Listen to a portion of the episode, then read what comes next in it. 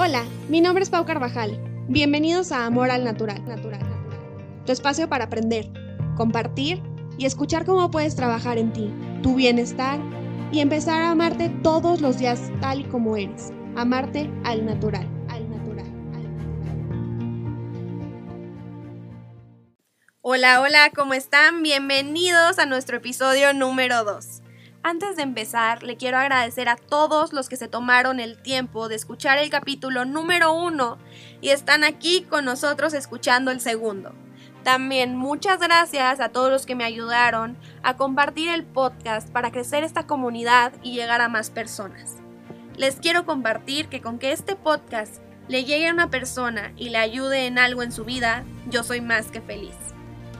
Por eso, el día de hoy les traigo un tema muy importante que considero que es necesario crear conciencia sobre él. Es algo que a muchas nos ha afectado desde hace muchos años y a muy pocas nos ha dejado de afectar al día de hoy. ¿Qué es esto? ¿Qué es este problema, este tema que tanto afecta? Vamos a estar hablando sobre la presión de conseguir ese cuerpo ideal, esos estereotipos de belleza que se nos imponen desde chiquitas, esas reglas que debemos de seguir para valer como niñas, como personas ante la sociedad. Y más que nada quiero hablar sobre si existe alguna manera de alcanzar este cuerpo ideal.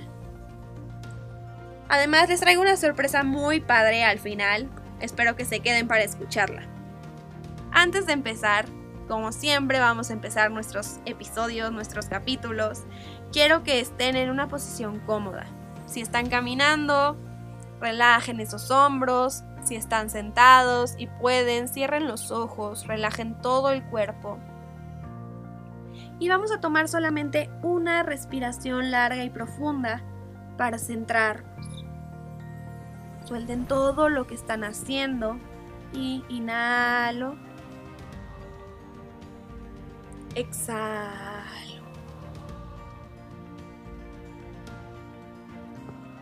Con los ojos cerrados, ahí tranquila, donde sea que esté, quiero que piensen en esos estereotipos, en esas reglas que se les impusieron desde muy jóvenes. Todas esas expectativas que creen que deben seguir para valer como persona. Cómo esto ha afectado su vida. Quiero que lo visualicen. Y ya que lo tengan ahí bien visualizado, bien presente, cuando se sientan listas, pueden ir abriendo los ojos. Y ahora sí, vamos a empezar con este podcast, con este capítulo. Siempre empezamos desde la base del problema. ¿De dónde viene esta necesidad de tener un cuerpo ideal? De seguir ese estereotipo. Pues tristemente viene desde hace siglos. Simplemente va cambiando cuál es el estándar o el estereotipo de belleza ideal para el momento. Piensen hoy en día, se buscan cuerpos con muchas curvas, que generen volumen, y lo vemos hasta en las siluetas de la ropa.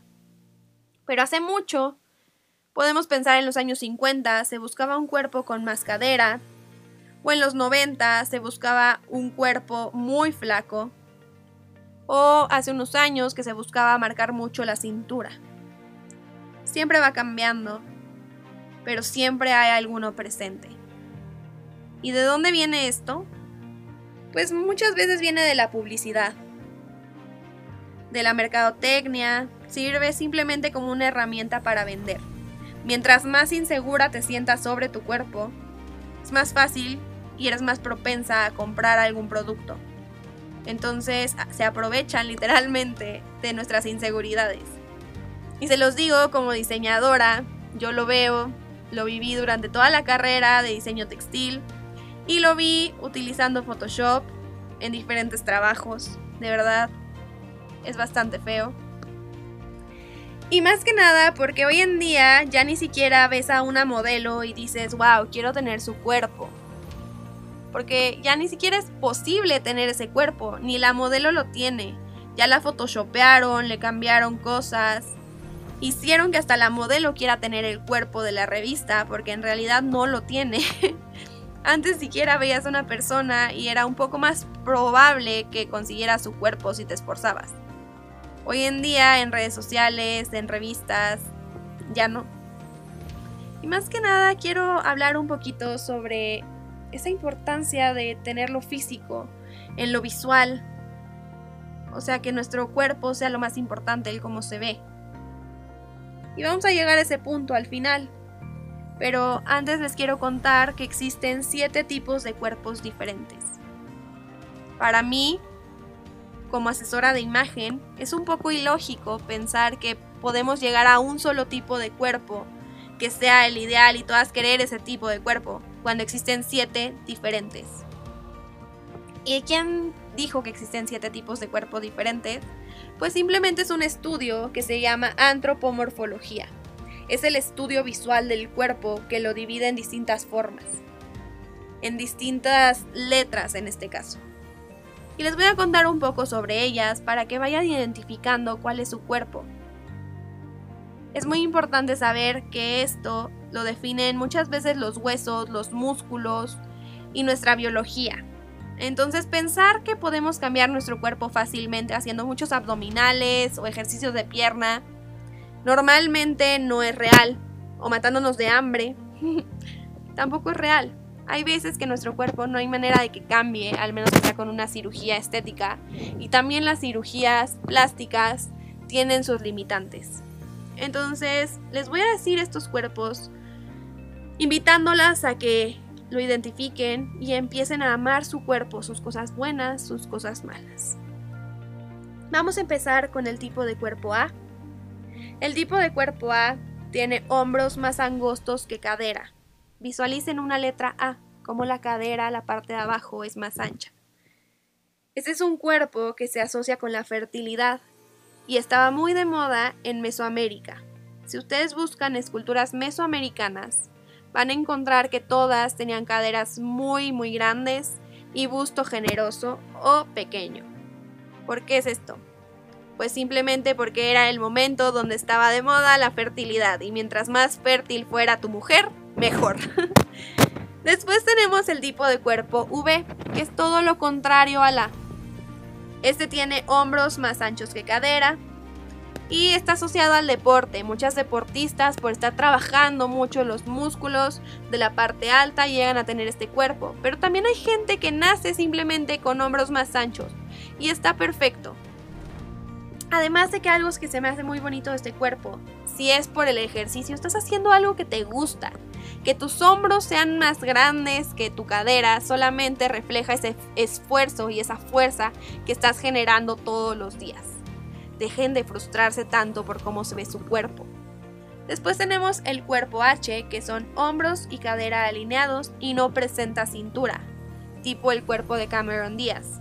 Pero después tenemos el tipo de cuerpo I, que igual este, tiene hombros y cadera alineados, pero visualmente marca cintura, como el de Adriana Lima. Es un cuerpo que tampoco tiene cintura, pero al ser un poco más angosto, marca algo de cintura imaginaria. Pero estos dos cuerpos son diferentes al X, porque el X, aunque tiene hombros y cadera alineados, sí marca cintura. Es el cuerpo que teníamos hace unos años, este, como este cuerpo ideal, de modelos muy flacas con una cintura muy chiquita. Que es diferente al cuerpo 8, para que vean cómo cada cuerpo es mágico a su manera.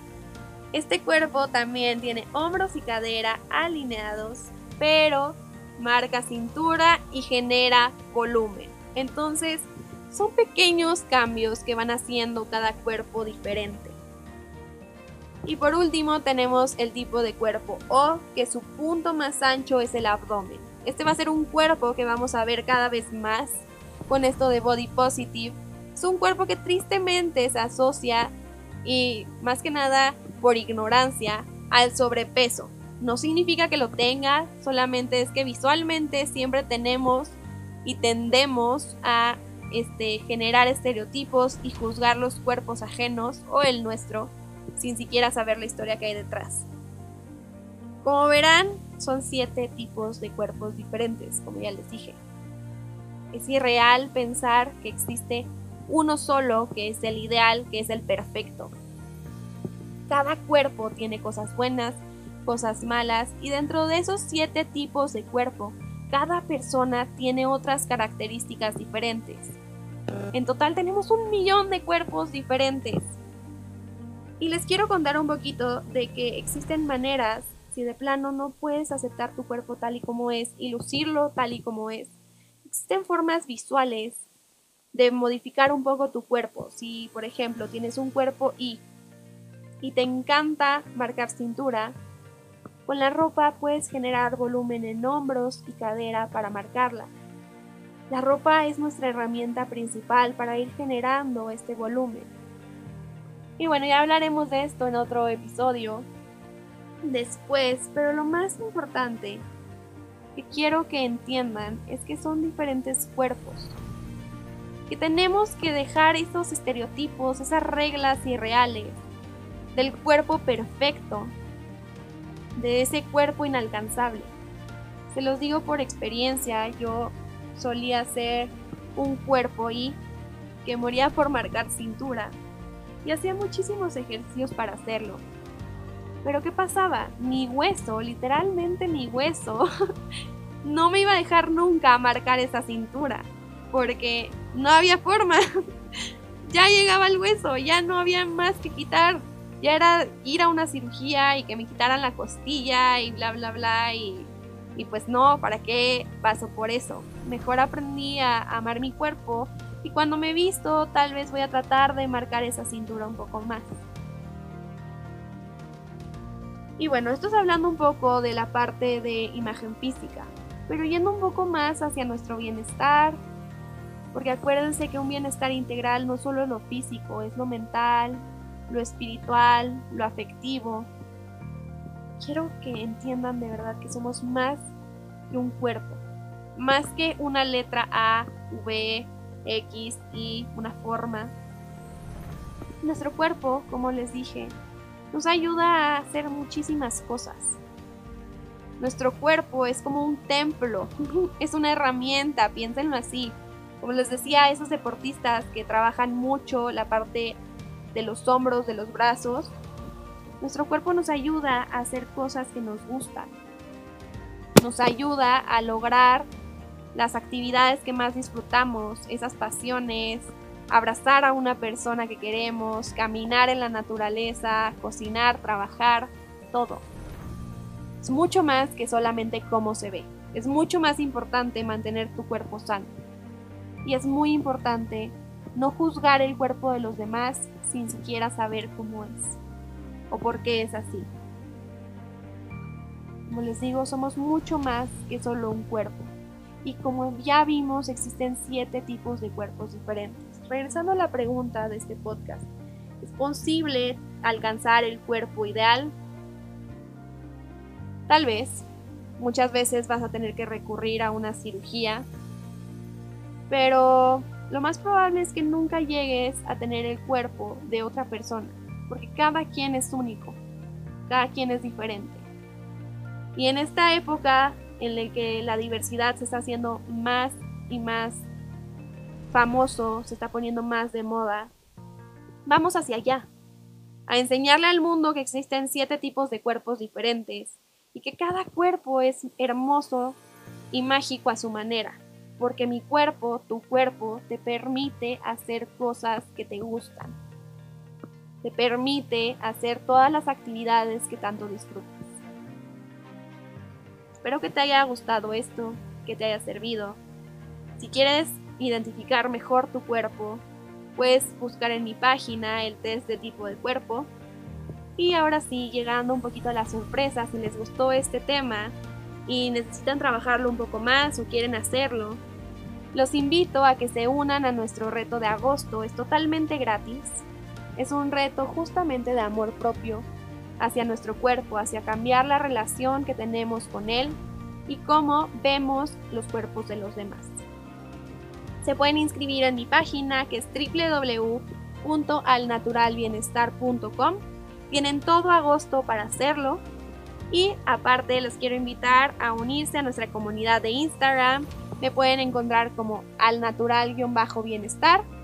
Y más aún, si quieren todavía meterse más en este tema de amor propio, pueden seguirme en mi canal de YouTube donde van a encontrar meditaciones y clases de yoga y un poquito de este reto que les hablo. Y me encuentran como al natural. Espero que les haya servido mucho. Muchas gracias por darte este tiempo de estar aquí el día de hoy, de conectar contigo. Y siempre acuérdate, eres lo más importante que tienes. Y tómate el tiempo de aceptarte, quererte y cuidarte todos los días de tu vida. Te mando un fuerte abrazo y espero que lo disfrutes. Bye bye.